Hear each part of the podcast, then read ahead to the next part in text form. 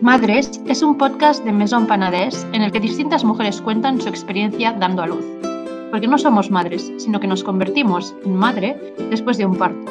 No hay una forma única o buena de vivir este tránsito, sino miles de ellas, como relatan estos testimonios. Feliz escucha. Hoy em, es el capítulo 10, así que se me ha ocurrido que en lugar de entrevistar a alguien, pues eh, contar mi historia, contar un poco sobre mí, de dónde sale este podcast, la idea y mi parto, claro, eh, mi paso a la maternidad. Mm, bueno, pues para que me conozcáis un poco más y sepáis quién está detrás de, este pequeño proyecto que, poco a poco va, llegando a más futuras madres, me imagino, que como yo en su día pues están llenas de preguntas y, buscan alguna respuesta. Eh, entonces, bueno, para contaros un poco sobre el podcast, porque creo que es curioso, lo expliqué ya en, el, en la entrevista que me hicieron en, el, podcast de Charrando con Zubi. La idea no es original, es, tal cual casi una copia eh, de un podcast que escuché yo cuando estaba embarazada, que se llama Madres en francés, Mère, eh, pues no sé cómo habréis llegado aquí vosotras. Yo, eh, cuando se iba acercando la fecha del parto, empecé como a tener, bueno, mm, dudas y un poco, no pánico, pero sí un estrés, ¿no? De, de en fin, todo el mundo te dice, oh, es horroroso, bueno, tranquila, no es tan horroroso como Claro, pero siempre es en negativo, ¿no? Y, los referentes que buscas en, las películas, ¿no? Es un grito, un fundido en negro y luego el llanto de un bebé y una madre un poco sudada, pero súper feliz, ¿no? Y dices, ya, bueno, ¿y qué pasa en ese, en ese momento de oscuridad, ¿no? Del fundido en negro. Eh, y, claro, te dices, a ver, esto lo hemos venido haciendo durante siglos y no ha pasado nada, así que en este sentido, ¿no? Pues claro que puedes, como han podido tantas otras con muchos menos recursos eh, sanitarios, quiero decir, ¿eh? de, pues, condiciones de hospitales, de, acompañamiento, de, vigilancia y demás, pero en fin, es, es, como todo, supongo, lo desconocido, lo nuevo, pues me generaba muchas, muchas dudas, ¿no? Y entonces, pues bueno, empecé, quería buscar testimonios de gente que me contara su parto y pues ¿qué haces? Pues te vas a Internet. El problema de Internet es que, claro, imagino que cuando tú has tenido un parto, te apetece contarlo a tu amiga, a tu vecina, a tu hermana y ya, no vas aquí a hacerlo público a no ser que seas alguien, un personaje público, me imagino. Eh, entonces en Internet lo que hay son más testimonios, porque los hay, de denuncia, ¿no? de, gente que ha tenido una mala experiencia. Y, la verdad que creo que está bien que estén, em, para también saber, porque bueno, en fin, estamos, es que realmente no hay información sobre este tema y o hay poca o es muy sesgada y, bueno, está bien saber empoderar en cierto modo, ya sé que es como una palabra odiosa y de moda, pero es que es cierto, o sea, es, saber eh, o sentirte acompañada y decir, mira, si te pasa esto, que sepas que tienes derecho a que, a que no sea así o, que te informen bien o sobre todo en momentos tan delicados de, bueno, pues en fin, que si buscáis eh, testimonios en las redes y en internet probablemente eh, encontraréis incluso la mayoría mencionando el hospital para que, bueno, pues si te toca ir allí, pues que sepas de Luego es verdad que una mala experiencia a veces es una cosa puntual y no, no, es, el, caso general del hospital, ¿eh? pero bueno, eh, eso a mí no me ayudó mucho. o sea, sí que dije, ostras, pues no me había planteado que si me pasaba esto, pues tal, pero, pero claro, mm, no quiero ponerme en el peor de los casos, lo que quiero es saber qué ocurre. que, no sé. Mm, bueno, en fin, entonces encontré este podcast francés que me encantó. O sea, también es verdad que buscan partos muy bizarros de gente que pues acaba pariendo en el coche de camino al hospital porque no llega y personas pues que a lo mejor habían tenido hijos en, en distintos países y te comparaban los sistemas médicos porque es verdad que los protocolos cambian de un sitio a otro aunque en fin mm, lo que te hace pensar que a lo mejor pues tampoco tiene que ser como nos dicen que tiene que ser porque a unos kilómetros más allá lo hacen de otro modo, ¿no? Eh, bueno, entonces eh, escuché algunos Y pensé, esto tiene que... en su momento pensé, ¿cómo esto no está en castellano? O sea, la gente como yo necesita esto. Em, y siempre se me quedó un poco ahí el gusanillo de, si tengo un tiempo y demás, pues esto lo haré, porque es que además, ahora ya, claro, hace casi dos años, eh, se te va olvidando, ¿no? Porque además tienes un crío pequeño en casa que, que va llenando tu cerebro de nuevas memorias, ¿no? Pero ese capítulo de mi vida, ese parto, para mí fue muy revelador de, de, mí. Y, pues eso tenía como esa necesidad de decir, sí, sí, esto las mujeres tenemos que contarlo, porque es que es, madre mía, o sea, ni Superman. Lo que hacemos es alucinante. Eh, pero bueno, la vida, tienes tu trabajo, tus historias y no te da tiempo y llegó el confinamiento y pensé, pues ahora es el momento, está todo el mundo en casa aburrido, un poco desconcertado, esto es una cosa positiva y, y ahí arrancó todo. Eh, tuve la ocasión de grabar varios de golpe. Ahora, pues en lugar de mm, salir cada 15 días, salgo cada mes porque ya no tengo esta eh, esta frecuencia de, grabación y entonces, bueno, no quiero discontinuarlo, pero tampoco quiero estresarme y quiero ir haciendo y grabando despacito. Y nada, así es como surgió este podcast. Un poquito, pues, pues, que me imagino que es un poco también la historia de cómo has llegado aquí, si has llegado aquí, buscando eso, información y relatos. Así que ahora, después de esta pequeña introducción, mm, ya vamos a, a mi caso. También eh, antes de contar mi parto, que de verdad que fue, que fue muy positivo. Bueno, luego si quieres buscarle a posteriori pegas y demás con más información, también se pueden encontrar y yo pues la idea es compartirlas también para que lo sepáis. Eh, porque pueden servir a, a, alguien que se encuentre en la situación, pero, pero antes también me gustaría contar que sufrí un aborto y eso es algo que se habla muy poco y creo también que es una experiencia que puede ayudar a quien haya pasado o esté pasando o pueda pasar por, por ahí, ¿no?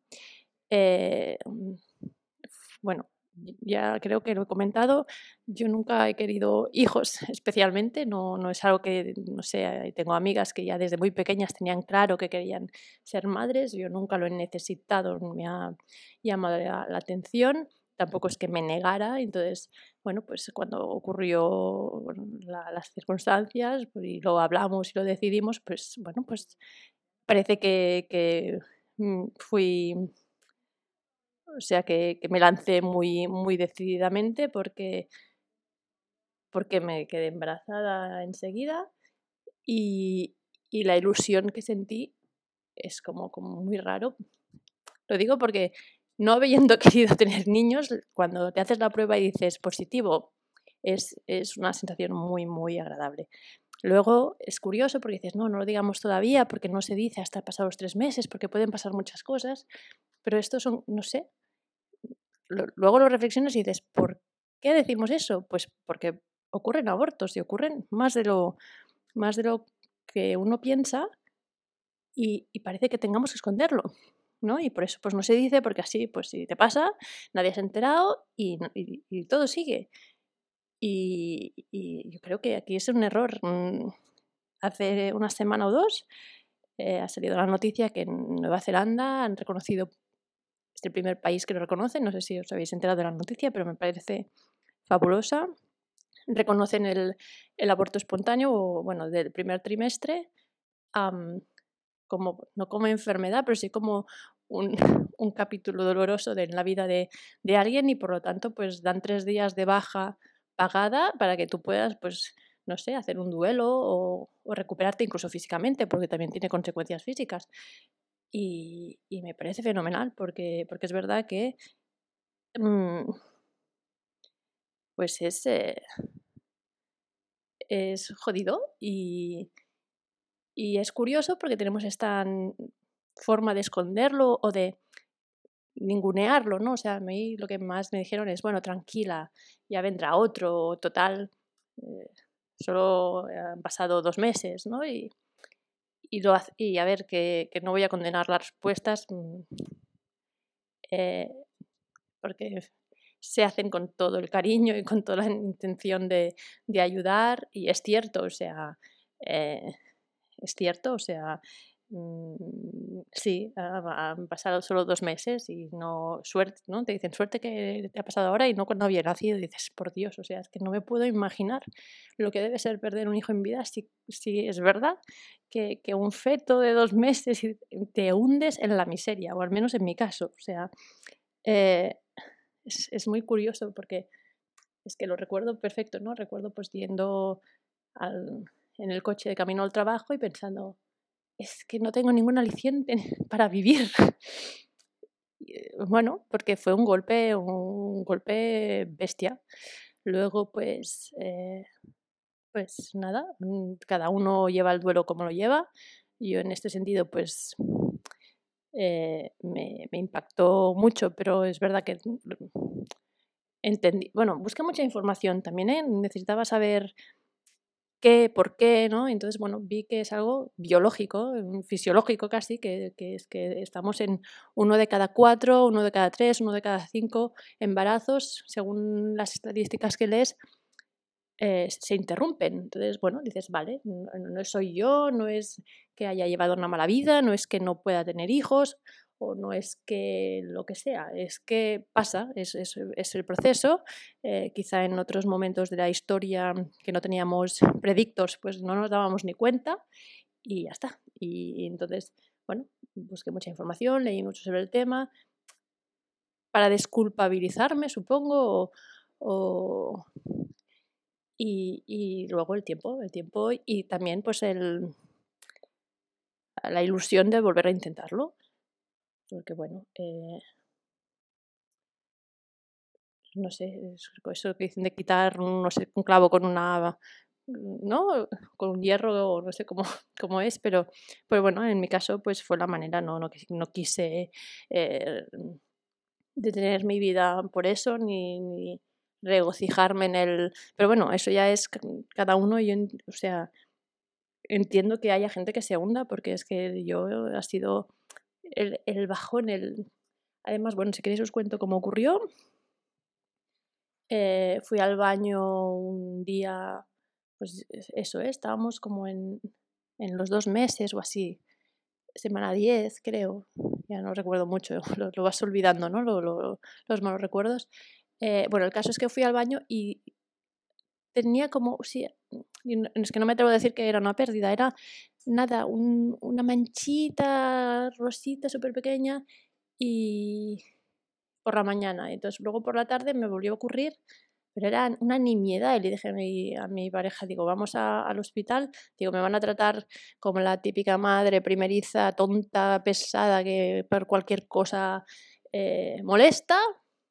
De verdad, y fui pensando que no sería nada, porque además eh, había leído que, que a veces pues en los primeros mm, semanas o demás pues pierdes un poco, entonces pensé que es lo más normal del mundo, pero, pero vayamos a, a asegurarnos, ¿no? Entonces bueno, fuimos al hospital y tal. Mm, y bueno, pasas el cribaje y me acuerdo que, vino un, un, un, chico con una silla de ruedas y me dijo, venga, súbete que te llevo y pensé, madre mía, pero hice broma, como diciendo, esto tiene que ser muy grave porque me están llevando, o sea, por Dios, puedo andar, ¿sabes? Pero no, es que es por protocolo, no sé qué. Bueno, pues nada. Nos llevaron a una sala y estuvimos esperando un rato que apareciera el ginecólogo. Bueno, también es verdad que era de urgencias porque era ya por la noche, bueno, a la hora de cenar o así, pues quizá el hospital no es un hospital pequeñito. Eh, llegó el ginecólogo y hizo la, una ecografía. No habíamos hecho ninguna todavía, claro, no, no habíamos pasado el primer trimestre, era todo público, o sea, que por el privado entiendo que, que haces pruebas más frecuentemente, pero en, el caso del público no, es a partir de los tres meses, entonces todavía no habíamos hecho e hizo la ecografía. Y no recuerdo exactamente cómo fue, simplemente hubo un momento que dijo, uy, uy, uy, esto no funciona bien, no, no, no siento corazón. Y, y tal cual, o sea, así, claro, o sea, no... Eh, dijo, no, no, siento corazón, esto quiere decir que está muerto, está interrumpido, no, no, no caja y tal. y te tienes que tomar una pastilla y, hacer que se vaya. Y yo, ¿eh? O sea, perdón, espera, deja que procese. Em, entonces, bueno, decidimos que, decidimos que teníamos justo hora para hacer la ecografía del tercer trimestre al cabo de tres o cuatro días. Y dijimos, bueno, vamos a esperar para ver, yo qué sé, pensé, pues que como al principio tampoco late el corazón, digo, a lo mejor es que mm, no es la fecha todavía, o bueno, claro, no sabes, ¿no? Y no sabes y, te lo dicen de una manera así tan que no te lo esperas, pues... Y bueno, no, la, verdad es que resultó que no, eso, a los 3-4 días fuimos al, al ginecólogo que me tocaba, hizo la prueba, vio que no se correspondía ni siquiera al tamaño a la fecha, o sea que ya había dejado de crecer desde hacía un rato. Y, y nada, entonces nos dijo, bueno, yo dejaría, seguro que pues si ya tuviste una pequeña manchita, seguro que dos o tres días empiezas a, sacar algo y tal. Eh, bueno, ahí ya es cuando dijimos, vale, sí, pues parece que, pues, bueno, empiezas a asumirlo, ¿no? Eh, también es verdad que en esos momentos que estás en shock, que no sabes qué, qué está pasando, que no, que te explique, o sea, claro, supongo que ellos que están tan acostumbrados a explicarlo que no se ponen en la piel y han hecho callo, ¿no? De, alguien que lo oye por primera vez. Entonces, em, ahí, lo que yo vi es que cada médico tenía eso que dicen, no, cada uno tiene su librillo y unos te decían, no, no, em, tómate una pastilla, bueno, no, sé si era una pastilla o una intervención, o otros te decían, no, no, espérate, claro. Mm, entonces creo que decidimos esperar, pero luego me dijeron que no, que mejor mm, hacer como que te ponen como una pastilla que hace que, que provoca, o sea, eh, el aborto, digamos, o sea, la, la, expulsación, la, expulsión. bueno, no sé.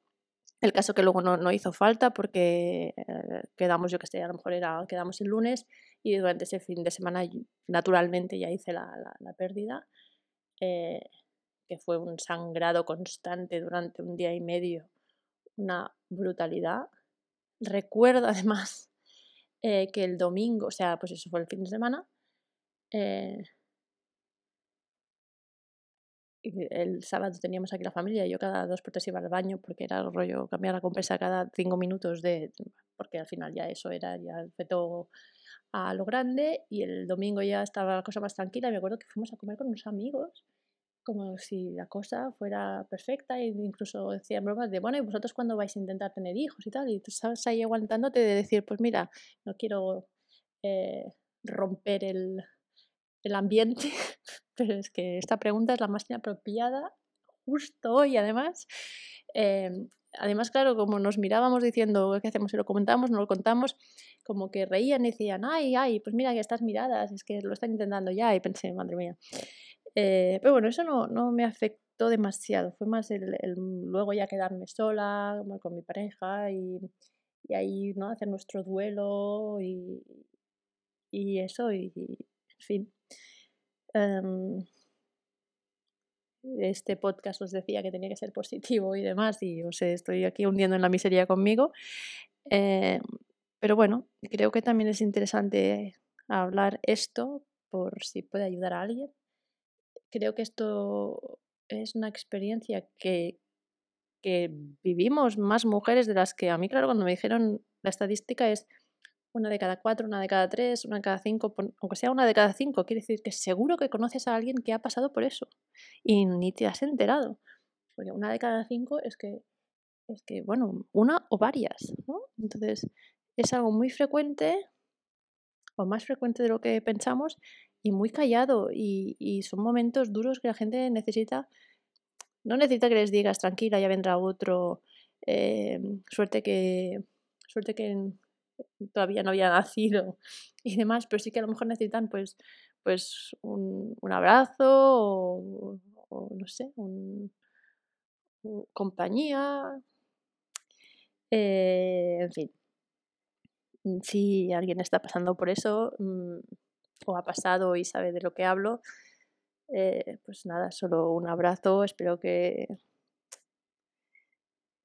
bueno, que lo podáis sobrellevar lo mejor que, sepáis y podáis, porque ya digo, cada uno lo pasa como, como puede. Yo creo que em, lo llevé bien. También es verdad que ha ayudado, o ayudó, vamos, que a la que, bueno, te, dicen que cuando te pasa esto te esperes a tener una regla o dos, eh, ahora no recuerdo exactamente, regulares para volver a tomar, o sea, para volver a tener la, el ciclo bien controlado y luego ya si quieres intentar lo que lo puedas intentar.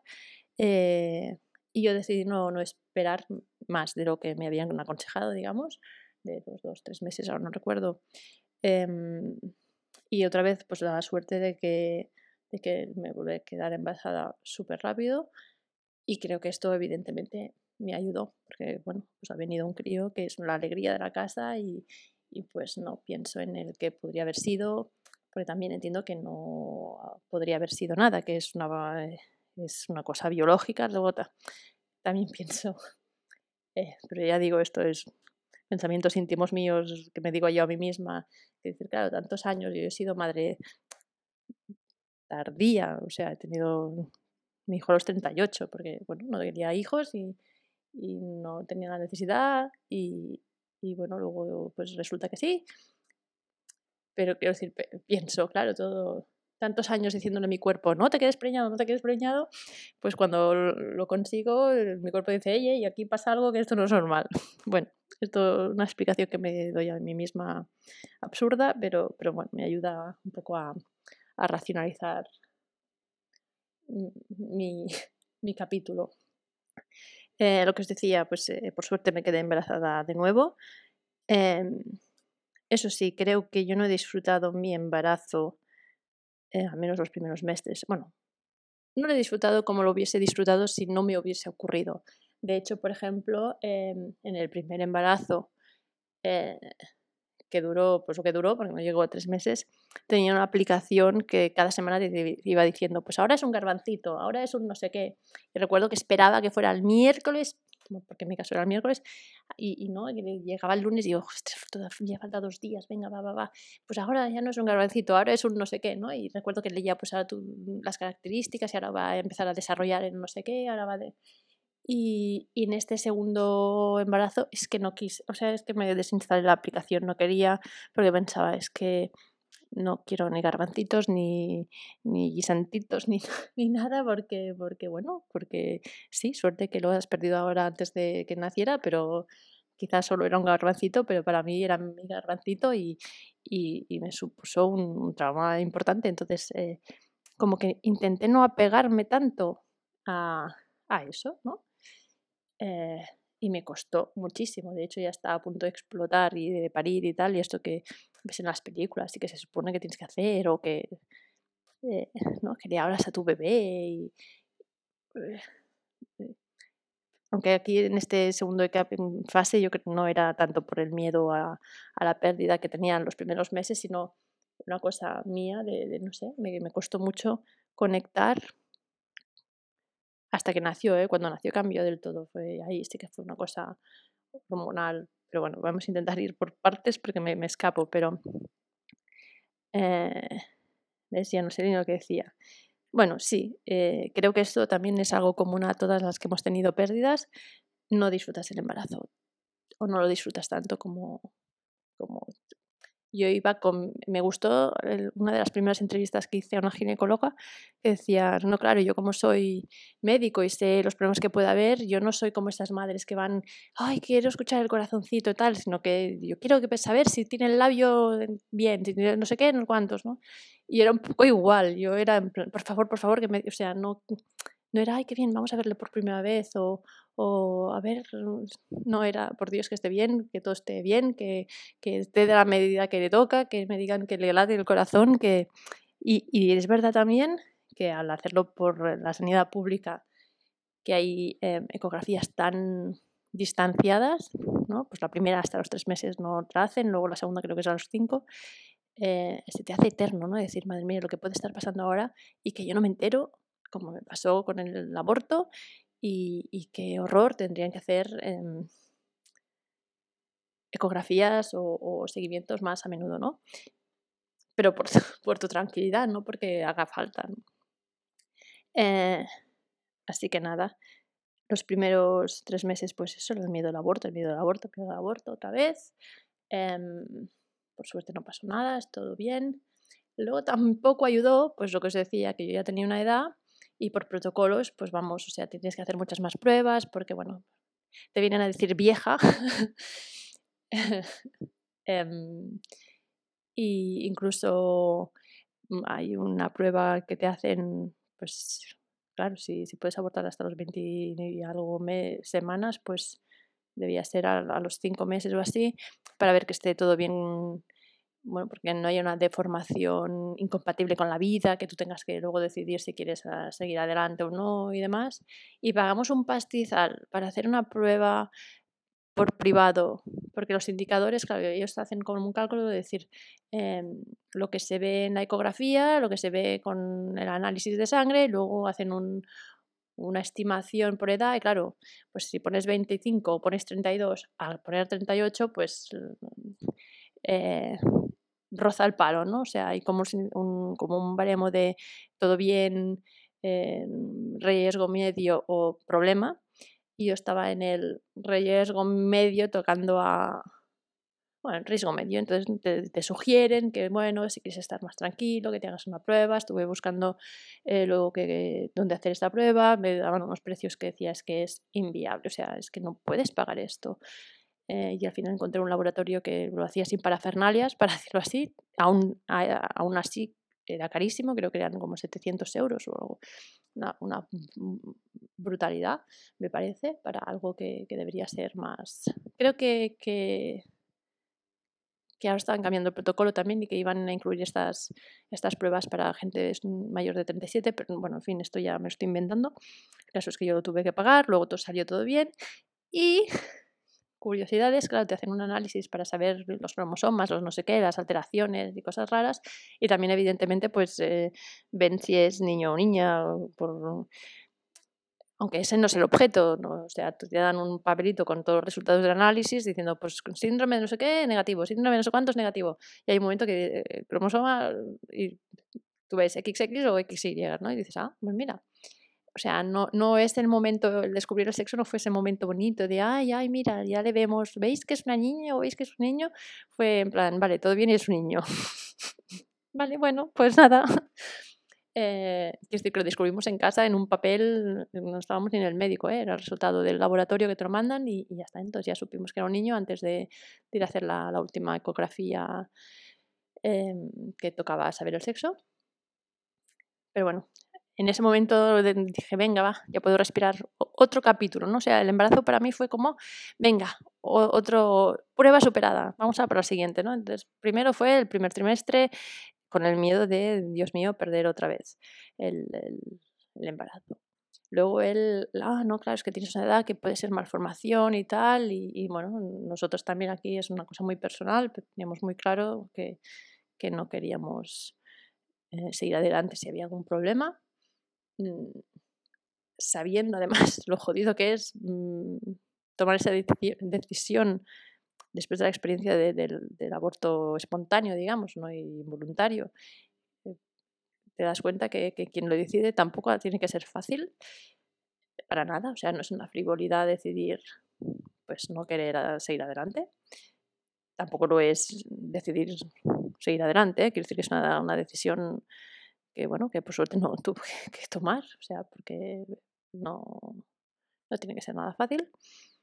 Y, nada, pues íbamos quemando etapas de, de, estrés. También es verdad que mi pareja, como es mucho más inconsciente, yo creo, en este sentido, pues me ayudaba un poco a, relajarme, ¿no? O, o, yo vivía la alegría del embarazo un poco a través de su alegría y yo pues me tocaba estar estresada todo el rato, ¿no? De decir, bueno, ¿ahora qué? Eh, recuerdo, por ejemplo, una de las revisiones que hacíamos en, eh, pues eso, en la seguridad, en la seguridad social, que no, no, era ecografía, pero bueno, ya que estás y te miran el peso, el azúcar, no sé qué, cuántos, pues te aprovechan y te pasan un, un radiógrafo, no sé, en fin, para oír sonidos, o sea, no ves imagen, pero al menos ves sonidos bueno, ya que vienes, pues no es una ecografía, pero algo es algo.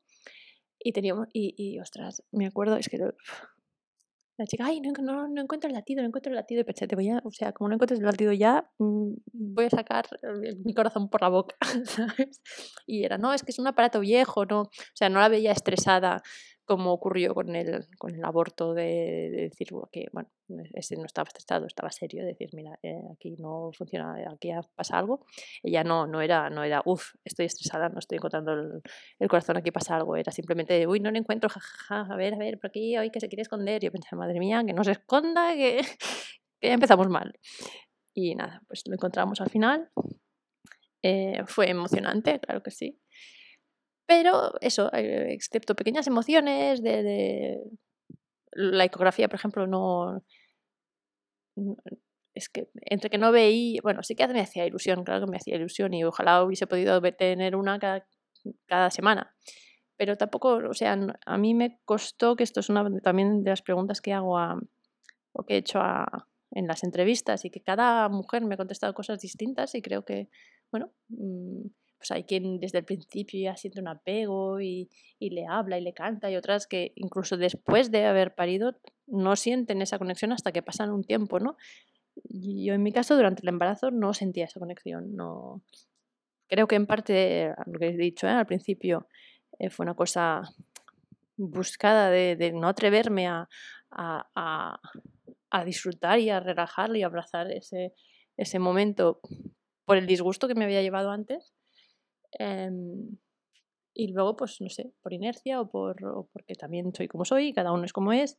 Y, recuerdo ya al final de todo, cuando ya notaba que, que, daba patadas y demás, y sí, que decía, ay, mira, aquí hay algo que, que será mi hijo, pero hasta que no le vea la cara, no, no, no puedo, es que no sé qué, con qué estoy lidiando, ¿no? No sé, no, no era capaz de, de conectar en mi caso. Entonces, bueno, el embarazo, aparte de estos pequeños capítulos, pues todo bien, fuimos superando etapas y pruebas y también me hice la prueba de azúcar como 25 veces mm, por edad, siempre daba bien, lo que pasa que, bueno, tienes que tomar una especie de jarabe y estarte ahí una hora mirando las musarañas para que luego te hagan un, un análisis de sangre, así que es un poco coñazo. Pero bueno, aparte de estas tonterías y de la ciática que me dio hacia el final que no podía andar, madre mía, o sea, no es que andase como un pato, es que parecía, madre mía, la gente me paraba por la calle y tranquila, tranquila, que ya queda poco. me pensaba, madre mía, sí, también es verdad que, que, se hizo de rogar, que pasamos la fecha prevista del parto de dos semanas y, ya además nació el día antes de que me lo querían provocar porque yo me negué que me lo provocaran eh, varias veces y al final me dijeron, mira, es que si no te lo provocamos ya, nos vas a tener que firmar un, documento de responsabilidad porque, bueno, en fin, te meten el miedo en el cuerpo y, y, al final, bueno, también dices, ellos saben, o sea, sí que estadísticamente pues ahí parece que hay más problemas, entonces, bueno, eh, dije, vale, pues de acuerdo, me, he intentado aguantar a todo lo que he podido, pero si creéis que realmente ya no, no es seguro, pues, pues sí, entonces... Eh, pues eso, quedamos para el lunes, yo tenía que ingresar el, domingo para provocarlo el lunes y el viernes nació, llegó el día del parto. Bueno, llegó el día del parto. Aquí ves, esto sí que es una cosa que voy a decir por si ayuda, por si ayuda a alguien. Em, ya os he comentado que en mi caso pues se retrasó el, parto y, insistían en provocarlo, provocarlo. y ya al final, la última vez que me dijeron, no, no, habría así que ingresamos el domingo y tal, una enfermera, o sea, comadrona muy mona y muy simpática, me dijo, oye, pues, ay, jolins, qué putada, ¿no? Deja que te haga un, un tacto a ver si, cómo lo veo, si, está, si estás dilatada, si no, y tal. Y, y pensé, vale, pues sí, claro que sí, porque en ese momento estaba en plan, uff, qué putada, no sé qué. Y nada, me hizo un tacto y digo, ay, sí, mira, aquí está la cabecita, qué bien, qué bien, venga, va, que seguro que sí, ¿no? vale, pues nada. Eh, claro, yo que no sabía en ese momento, eh, bueno, sí que es verdad que ella me dijo, deja que te haga un tacto y tal para ver cómo estás, que a veces ayuda además el toquetear, ayuda a, a que te pongas de parto. Pensé, pues vale, todo lo que ayude pero no me dijo que me estaba haciendo la maniobra de no sé qué nombre tiene, que tiene un nombre que es y que es una maniobra pensada específicamente para intentar provocar el parto. O sea, en ese momento yo estaba tan desesperada que seguramente le hubiese dicho que sí, igualmente, pero que en cualquier caso yo tendría que haberle dicho que sí a la información completa. Eso ya es lo que os decía antes de por buscarle una pega. ¿eh? Simplemente me provocaron el parto sin decirme que me iban a provocar el parto. Creo que al final se lo agradezco porque la opción de ingresar y provocarme el parto químicamente no sé cómo hubiese salido. ¿no? Porque yo ya estaba como muy enfadada, en plan, ya verás, yo quería un parto natural y va a ser la cosa más química del mundo porque me pondrán esta pastilla para empezar el parto. Se empezará, pero como no estoy preparada eh, mi cuerpo pues todavía no ha decidido, por mucho que químicamente le den un empujón, cuando haya pasado el empujón se parará y entonces estaremos que ha empezado pero que no continúa y entonces habrá que intervenir y me acabará ir con una cesárea y, yo que quería la cosa más natural en el mundo. Esto no sé si hubiese sido así o no, pero es la, historia que tú te montas, está como muy enfadada, así que el hecho de que esa chica con eh, esa maniobra que tiene un nombre eh, me lo provocara, pues se lo agradezco porque a partir de ahí todo fue bien. pero también no costaba nada decir lo que estaba haciendo, creo. Em, pero bueno, dicho eso, nada, pues yo me fui a mi casa, eh, pues todo el camino de, vuelta enfadada y es que ya está bien, porque claro, ¿y qué pasa si pues sabrá mi niño cuando quiere nacer y, y ya está bien que me obliguen y pero claro, también tienes el miedo y tú te quejas que te obligan, pero al final has aceptado tú porque, bueno, parece que te están contando que las alternativas no son lo ideal, ¿no? Em, y nada, pues eh, pasó el día, me fui a acostar y tal, y por la noche me levanté con varias veces, bueno, cuando estás ya en el último trimestre, te levantas varias veces todas las noches. tienes, que, tienes que ir al baño como... Eh, esto no recordaba, pero es verdad que, ya no duermes, ya te empiezas a entrenar, yo creo, para lo que viene a ser la, maternidad. Pero bueno, esa noche me desperté como con mucho... Para mí era como un dolor de regla, mm, que yo nunca he tenido reglas muy dolorosas, pero como un dolor de regla muy fuerte. Y la única forma en que estaba cómoda era eh, sentada en el baño, no sé, porque así como yo creo que estaba como relajada y tal, y em, no sé, pero recuerdo que, como ya os he dicho, tenía ciática, o sea, me costaba moverme y tal. Y, pensé, bueno, ¿y esto ya qué es? O sea, porque esto ya no, o sea, ya está bien con el embarazo, ¿no? O sea, que, te dicen, ay, sí, qué bonito el embarazo y maravilloso y tal, y, y, hay el último trimestre que te sientes pesada, que no puedes andar, que tienes que ir al baño cada cinco minutos, que te, descuidas y tienes, tienes, te haces pipi encima. Eh, o sea, la dignidad ya no te cabe en nada de ropa, ¿no? Es como, es como madre mía, ¿dónde, dónde ha ido mi persona, ¿no? ¿Dónde, ¿Dónde la habéis puesto? ¿Quién soy? No me reconozco. Y ya como, y esto ya, esto ya es lo último, o sea, ¿qué, es este dolor que no me deja dormir, que solo estoy bien aquí? O sea, qué, qué incomodidad. Eh, bueno, claro, yo no sabía que eso eran contracciones, no lo sabía porque, porque no sabes lo que son, no, no, no, lo has sentido nunca, entonces cuesta mucho reconocer y además porque yo en la clase de preparación al parto pues nos contaron que las, las, contracciones son como unas punzadas, como un dolor de riñón. Y en mi caso es que era completamente, o sea, claro, el riñón, tú piensas la espalda, ¿no? Y pensaba, pues tendré como unas punzadas en la espalda. Y claro, lo mío es que no tenía nada que ver, era como un dolor de regla, o sea, era una cosa de los ovarios. Mm, y no sé. Ah, claro, pues no lo reconocí. Entonces, pues esa noche la pasé como la pasé, y durante el día, pues lo mismo, pues de repente me venía aquí como, claro, ahora lo piensas y dices, tiene su lógica, pues te venía, abría el subidón y bajaba y ya está, y era una pequeña contracción que ya el cuerpo se estaba preparando. Y claro, yo solo tenía como que qué dolor de, de, regla, como si me tuviera que venir la regla. Eh, y estaba como muy incómoda. También es verdad que era un dolor insoportable y luego se pasaba y podías ponerte a hacer, no sé, a hornear un pastel. Estabas perfecta. Eh, y nada, eh, pues durante la noche y durante el día, pues venía y se iba y yo pensaba, pero ¿esto qué es? Mm, ya está bien. Esto no te lo cuentan. Igual que no te cuentan, te cuentan mil cosas de que, eh, en fin, que luego tienes que llevar compresas durante unas semanas porque no sueltas todo durante el parto y luego sigues soltando. Claro, estas cosas te las van contando cuando ya se acerca el... Dices, ¿cómo? Pero a mí no me lo habían dicho. ¿No? Y es como, madre mía. Eh, y digo, pues esto es otra de las cosas que no te dicen, que tienes unos dolores horrorosos mmm, las últimas semanas. Y no, se llaman contracciones. Eh, estábamos, estábamos además con la casa patas arriba, porque hicimos obras, y estábamos viviendo en, en, una, habitación, mm, bueno, como una casa, casita anexa de, de 3 metros cuadrados.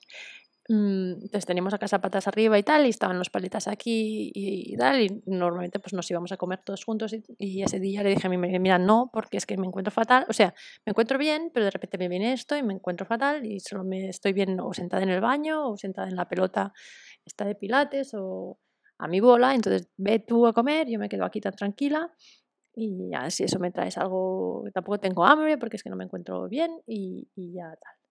Bueno, pues ellos se fueron a comer tan tranquilos y, en ese momento ya además que caía, cada vez eran más frecuentes, yo pensé, ¿ves? Que no te hablen de este nuevo capítulo porque este nuevo capítulo sea o sea, igual que te dicen sí, que puedes tener ciática, que puedes tener no sé qué y tal, no te dicen que puedes tener esto que te está pasando porque esto que te está pasando son contracciones.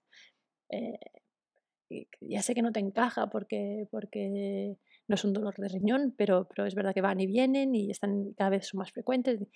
en ese momento yo empecé a pensar que a lo mejor, pues quizá esto eran contracciones. Eh, y, es que, bueno, lo digo así, dice, porque tonta eres, sí, bueno, pues es que, es que no lo sabes, lo que es que no lo sabes. Entonces ya, además, es que eran como unas olas, ¿no? Entonces al principio, pues eso venía, molestaba un poco y se iba. En el momento de subidón, subidón, subidón, y, pero claro, cada vez eran como que las notabas venir de más lejos, estaban ahí cada vez más sostenidas y cada vez más arriba, más arriba, y luego es verdad que cuando se iban, se iban igual de rápido, pero claro, e-, eran como unas olas, ¿no? Eh, viene, viene, viene, viene, ay, ay, ay, ay, ay. El viene, viene también duele, pero no tanto. El, eh, el pico de arriba duele más, cada vez está más rato ahí. Entonces ya empecé a, contar y tal. Y a ver, estaban, ahora no recuerdo exactamente, ¿eh? pero venían a lo mejor cinco minutos así. Pero también es verdad que nos habían dicho que como nosotros tenemos una hora de, o dos de casa al hospital, que, que, bueno, que normalmente te dicen cuando las tienes cada minuto o dos minutos, pero también a nosotros nos dijeron, no, vosotros no esperéis tanto porque estáis lejos. Entonces, bueno, mi marido volvió de comer tan feliz y tal, y dije, mira, esto tiene pinta de que cada vez es más, más, más. Em, vamos al hospital para ver que me digan qué es, porque, porque, porque esto ya no puede ser, o sea. Mm, ya está bien, ¿no? Yo es como súper indignada de ya está bien, que no te cuentan lo mal que lo pasas este último trimestre, que no puedes andar, que no puedes estar y encima este dolor, pero que se han pensado, o sea, eh, si te lo dicen al principio, no firmas para esto, ¿no? Yo había firmado para lo bonito, no para, para este drama. Y, nada, pues fuimos en coche y en el coche cada vez más, más, más y, Claro, pero dije, no le digas nada a nadie, pero tenía ese miedo horroroso de, es que nos van a devolver a casa y todo el mundo, y no se lo digas hasta que nos digan que, que está todo bien y tal, no digas nada a nadie porque no quiero ser aquí, qué vergüenza que me, van a volver para casa y tal. Mm, y luego es verdad que el último trozo del coche pensaba, madre mía, em, yo solo pensaba, el parking está a 10 minutos andando de, de, la ala donde tenemos que ir. Digo, ¿esto cómo lo hacen las mujeres? O sea, ya no parir. O sea, e, esos 10 minutos de, pasillo, ¿cómo los voy a soportar si es que no puedo andar? Eh, y, sí, sí, fue, fue, un horror ese, ese pasillo. Yo creo que, bueno, pues los maridos dejan a las mujeres en el ala, van a aparcar y mientras tanto pero yo no, no quería ir acompañada, no quería estar sola. Eh, y, y, nada, pues fui allí, dije, mira, creo que estoy de parto. Y me dijeron, bueno, pues vamos a verte. Tardaron un rato. Eh, vinieron y dijeron, sí, sí, estás tal. Mm, ahora te subimos, bueno, me hicieron correas y tal. Sí, sí, ya se veían. Porque yo, claro, no sabía lo que era una contracción porque no había tenido ninguna. Hay estas contracciones de Braston Hicks, no sé cómo se llaman, que tienes o que tienen algunas mujeres incluso meses antes de parir, como para, y yo nada, o sea, yo cuando iba a hacer correas era encefalograma plano y ahí ya sí ese día que salían de salían del, del papelito, ¿no? Donde se van quedando grabadas. entonces ya sí que, y, bueno, eh, me subieron a la habitación, me dormí un poco, o sea, yo supongo que como, entre que no había dormido mucho, que no estaba muy fina, que tal, intenté como me, me acurroqué así un poco en posición fetal y demás, y a lo mejor dormí media horita, una hora o así, me sentó estupendo ese sueño, eh, pero luego ya empecé otra vez, que súper incómodo, supongo que ya eran súper em, frecuentes y demás, y solo estaba bien en el baño, otra vez me metí en el baño de, de mi habitación del hospital, me acuerdo que vino una enfermera y dijo, pero ¿estás aquí porque te pasa algo o porque estás mejor aquí? No, estoy aquí bien sentada, a mí déjame en paz, no estoy bien, o sea, me trajeron una pelota, pero no estaba cómoda, estaba más cómoda sentada en el baño. Eh, pues mira, cada uno. Y, hubo un momento ya que eran como súper constantes, cada vez más, más, más, más intenso y, demás. Em, y, le dije a mi marido, mira, oye, ves a preguntar hasta cuándo podemos hacer em, la epidural y demás, porque, porque esto sí iba a ser, claro, llevábamos una hora y otra cosa, otra información que yo tenía era, uff, los partos, sobre todo las primerizas, de estas 10 horas. Y pensaba, madre mía, llevamos una hora aquí y tengo que aguantar 9 horas más, es que prefiero que me, que me corten las venas. O sea, es que esto va a ser insoportable, porque además entiendo que esto cada vez irá a más y ya estoy en un nivel que no puedo, no puedo más.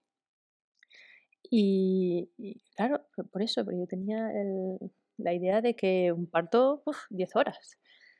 Em, luego, por lo que he sabido, es que la epidural te retrasa el parto, entonces muchas veces por eso o lo, frena un poco y por eso algunos partos se alargan. En mi caso, pues fue súper rápido, fueron cuatro horas. Eh, bueno, y dije esto a mí me lo a preguntar a ver y, sobre todo, mm, claro, nos metieron en la habitación y nunca nadie más se acercó y yo, tenemos que ser nosotros los que avisemos que estamos de parto o va a venir un médico a decir, uy, mira, ya estás, mm, vete al paritorio o cómo va, sal a preguntar porque, porque se han olvidado de nosotros.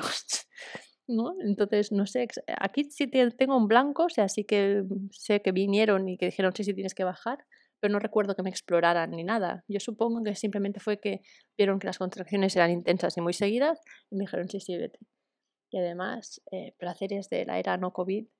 Eh, me dijeron, sí, sí, tienes que bajar y pues yo me levanté, me fui y de repente me dice la enfermera, pero vas sin zapatillas y, me quedé así, oh, bueno, digo, si no os importa yo estoy más cómoda. Y bajé por mi propio pie, me bajaron además por el ascensor del personal, digamos, tan pancha, bueno, tan pancha hasta que me venía la, la ola esta y surfeaba la que de la ola. En uno de los podcasts de estos franceses había leído a una mujer, o sea, había una mujer explicaba eh, que había una técnica de, de, relajación y demás, de yoga que ella había hecho y que no, no sentía ningún dolor, que era como hacer sonidos muy graves y guturales cada vez que venía la contracción, como un rollo, no. Pero yo me sentía tan ridícula bueno, claro, para cada uno funciona lo que funciona. Entonces yo eh, me podía más el sentido del ridículo que el, efectivo. Entonces para mí no funcionaba el OMS. Eh, entonces, bueno, simplemente respiraba hondo y esperaba y ya está. bueno, pues nos bajaron. No había sala de, de, partos, o sea, estaban sobresaturados ese día. Entonces nos tuvieron un rato en, a oscuras y, ahí así que me, ya cuando me venía la contracción ya es que mi cuerpo me lo pedía, o sea, yo no lo hacía nada. Me da la sensación un poco que, que mi, parto no lo hice yo, o sea, lo hizo mi hijo lo que tenía que hacer para escapar y, y mi cuerpo que simplemente fue dejar que hiciera lo que tenía que hacer. Eh, o sea, yo era como un sujeto pasivo, entonces eh, eso hubo un momento ya que, que, que me salía como incluso el mismo estómago se contraía, o sea, que no era yo que empujara, es que, me pedía empujar. Entonces me recuerdo que estábamos en una sala a oscuras, esperando, o sea, yo sentado en una camilla, esperando que nos metieran en, el paritorio, digamos, eh, y está mi, mi, mi, pareja ahí, se me sale decir el marido, pero no estamos casados, entonces, bueno, estaba ahí y, recuerdo que, que, cuando se me iba la contracción decía, apártate, necesito espacio, ¿no? O sea, necesito, o sea, agradecí en cada momento que estuviera conmigo, por supuesto, necesitaba compañía y soporte, pero también era una cosa muy personal, interna, propia, íntima, mía, ¿no? Entonces, eso, cuando empezaba a estar bien, a recuperarme y demás, pues necesitaba un espacio de, de, recuperarme, ¿no? De decir, vale, estoy aquí, estoy bien, venga, sí, seguimos. Y cuando tenía esa necesidad de empujar, necesitaba apoyarme en algo, entonces decía, vente para acá. Y me acuerdo que como que le agarraba por el hombro y me ayudaba en él a hacer fuerza. Y, y bueno, él durante unos años hizo Castells, bueno, estoy en Cataluña de las Torres Humanas, y dice, es que nunca había sentido tanta presión desde que hacía Castells y se me subían cinco tíos encima, o sea, pues mm, yo no recuerdo haber tenido tanta fuerza, pero sí que recuerdo que, que, sí, que, hacía fuerza y que, me apoyaba en él, ¿no? Y de vez en cuando iba pasando una matrona como diciendo, mmm, bueno, tú cuando tengas ganas de empujar me dices, ¿eh? Yo que, ya estoy empujando, no es que ya empiece a tener, es que ya estoy empujando. Nada, tú me dices, yo, bueno, pues nada. Eh, yo seguía ahí empujando. Y de repente, eh, pues ya está libre la sala, os vais para allá. Y era una sala, es verdad que no era una, o sea, había una cama para estirarte, pero también tenían piscina no había, tampoco hubiese querido meterme en la piscina. También es verdad que por lo que dicen, al menos en ese hospital, la piscina es solo para los momentos de dilatación, cuando es el, expulsivo, digamos, no te dejan. Había unas, mm, como una esterilla para estar estirada en el suelo en lugar de en la cama. Em, ¿Qué más había? Una pelota.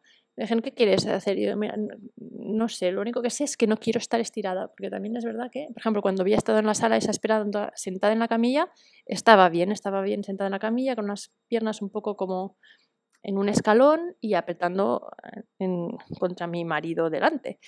Em, y, y, de verdad, o sea, es que la o sea, estar estirado, ole quien tenga un hijo estirada, porque es que para mí era, es que ponme como quieras menos estirada, porque es que eh, al revés, o sea, tengo que estar haciendo como fuerza y abdominales. Entonces, bueno, me dijeron, mira, tienes esta silla, es como una silla, era como un retrete.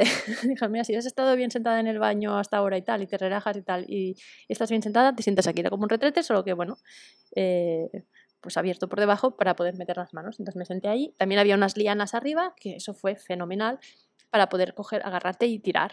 O sea, en lugar de machacar a mi marido, pues eh, esas lianas, de verdad, o sea, estaba súper cómoda en ese momento. Podría haber estado... Y eh, eso hay que decirlo, em, para que lo sepáis también, las contracciones, un horror, un horror, un horror. También es verdad que luego, eh, no es que les cojas cariño, pero no es dolor exactamente, es una cosa muy intensa, muy intensa, pero no es daño. O sea, duele porque molesta, es, es, es, es incómodo, es, es, pero no es un dolor de te he pegado una, un puñetazo, es otra cosa. Eh, y lo que tiene sobre todo es la intensidad, es muy intenso. Pero es verdad que en el momento ya en que estuve sentada y empujando, o sea, cuando estaba en esa sala que ya me, que, que no era yo, que hubiese decidido o que el médico me hubiese dicho, empieza ya a empujar, sino que el cuerpo ya me pedía empujar, al empujar eh, el dolor ya no, era como si, sus, no si surfeara la ola, ¿no? Pero como que trabajábamos juntas, entonces ya dejó de ser dolor. Entonces, también una reflexión que yo he tenido es, eh, la epidural no te la ponen cuando estás teniendo las contracciones, que es lo jodido. Luego ya el parte expulsivo y demás es que no duele. O al menos a mí no me dolió. O sea, una vez empecé ya a empujar, eh, no, no era el dolor de, de, las contracciones. Entonces, bueno, mm, pensé, pues si tienes que aguantar ya el primer trozo, ya que más da, aguanta el siguiente. Si tú puedes, si quieres hacerlo, puedes. Si yo pude, podéis. Eh, por si lo estáis planteando, creo que, que está bien que lo digamos. O sea, bueno, luego entramos en el tema, si queréis en profundidad, ¿no? Pero bueno, en fin, yo estaba ahora ahí en el exclusivo y tal. Um, y yo me senté ahí, iba empujando, yo estábamos solos porque bueno, pues esa noche tenía mucho jaleo aparentemente. También lo agradezco porque bueno, pues estábamos en un entorno controlado pero íntimo.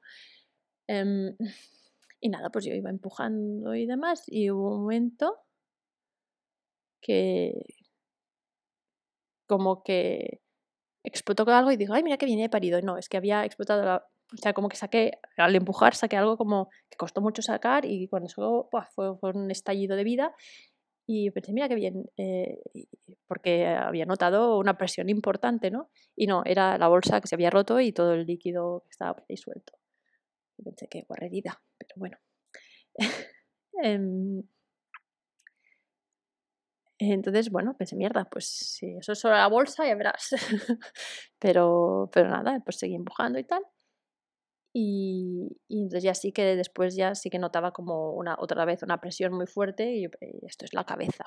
ahí así que claramente si ya no hay bolsa, ya no hay nada, esto que está aquí como eh, encajado y, apretando y demás, esto es la cabeza.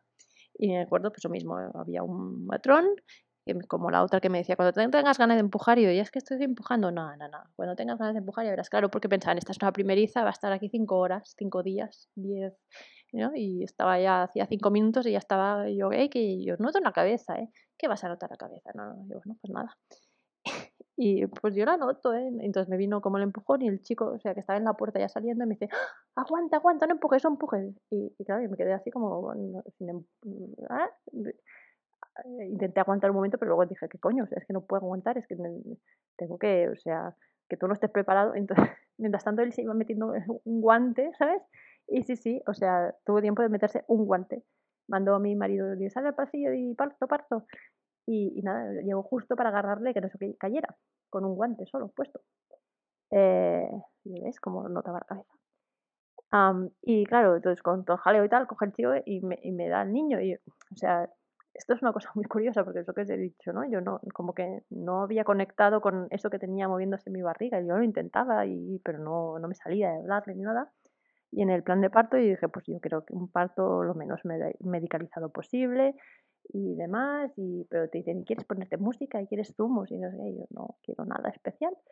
Y luego te decían, ¿y quieres cortar el cordón? ¿Y quieres agarrar a tu niño cuando sale y tal? Y pues no, no, ¿sabes? Como, como que no me sentía capaz o preparada y, y la, no, no, el niño lo cogéis vosotros y ya cuando vaya a la universidad ya me lo devolvéis.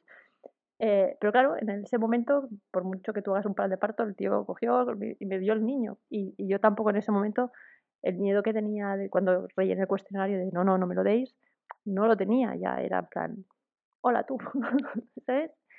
Eh, y me pareció la cosa más bonita del mundo y, además es que estaba como del subidón este de, no sé, de cómo mi cuerpo había hecho lo que había hecho, pero de una manera animal en el sentido de que no fui yo consciente o racionalmente lo que hice, porque tampoco tenía ni idea de lo que estaba haciendo, pero sorprendida de haberme dejado llevar por, no instinto tampoco, es por la biología, ¿no? y, por mi hijo también, por su, parte de biología, de, querer salir, ¿no? y que ahí pues había funcionado todo de maravilla, y es que menos de cuatro horas ya estaba fuera.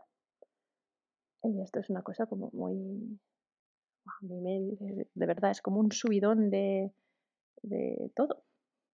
El vivir el parto de manera consciente, en mi caso, ¿eh? cada uno eh, lo que quiera y lo que sienta y, todas las opciones son buenas y hay gente que, ni siquiera tiene opción y ya os he dicho que yo en mi caso pues quería intentar que fuera lo más natural posible pero consciente que si pues había que intervenir de alguna manera por que fuera pues que no me, que me hubiese dejado hacer lo que me hubiesen dicho los médicos. Pero tuve la suerte de poder vivir un parto que, que, que, bueno que me hace no sé y descubrir mi cuerpo de una manera también que, que me sorprendió una barbaridad, ¿no? Mm, entonces, yo creo que, que merece la pena intentarlo y, y, por quien, si, si, alguien se lo está planteando también, que no os dejéis convencer de que, de que, no, que no puedes, que no vas a poder. Pues, así que nada, eh, ese ha sido todo mi relato. Eh, me he enrollado más que ninguna de las de las otras testigos que hemos tenido, pero espero que todos los capítulos pues, os hayan resultado interesantes. Eh, y nada, con la excusa de que es el capítulo número 10, pues hemos hecho un especial así muy largo.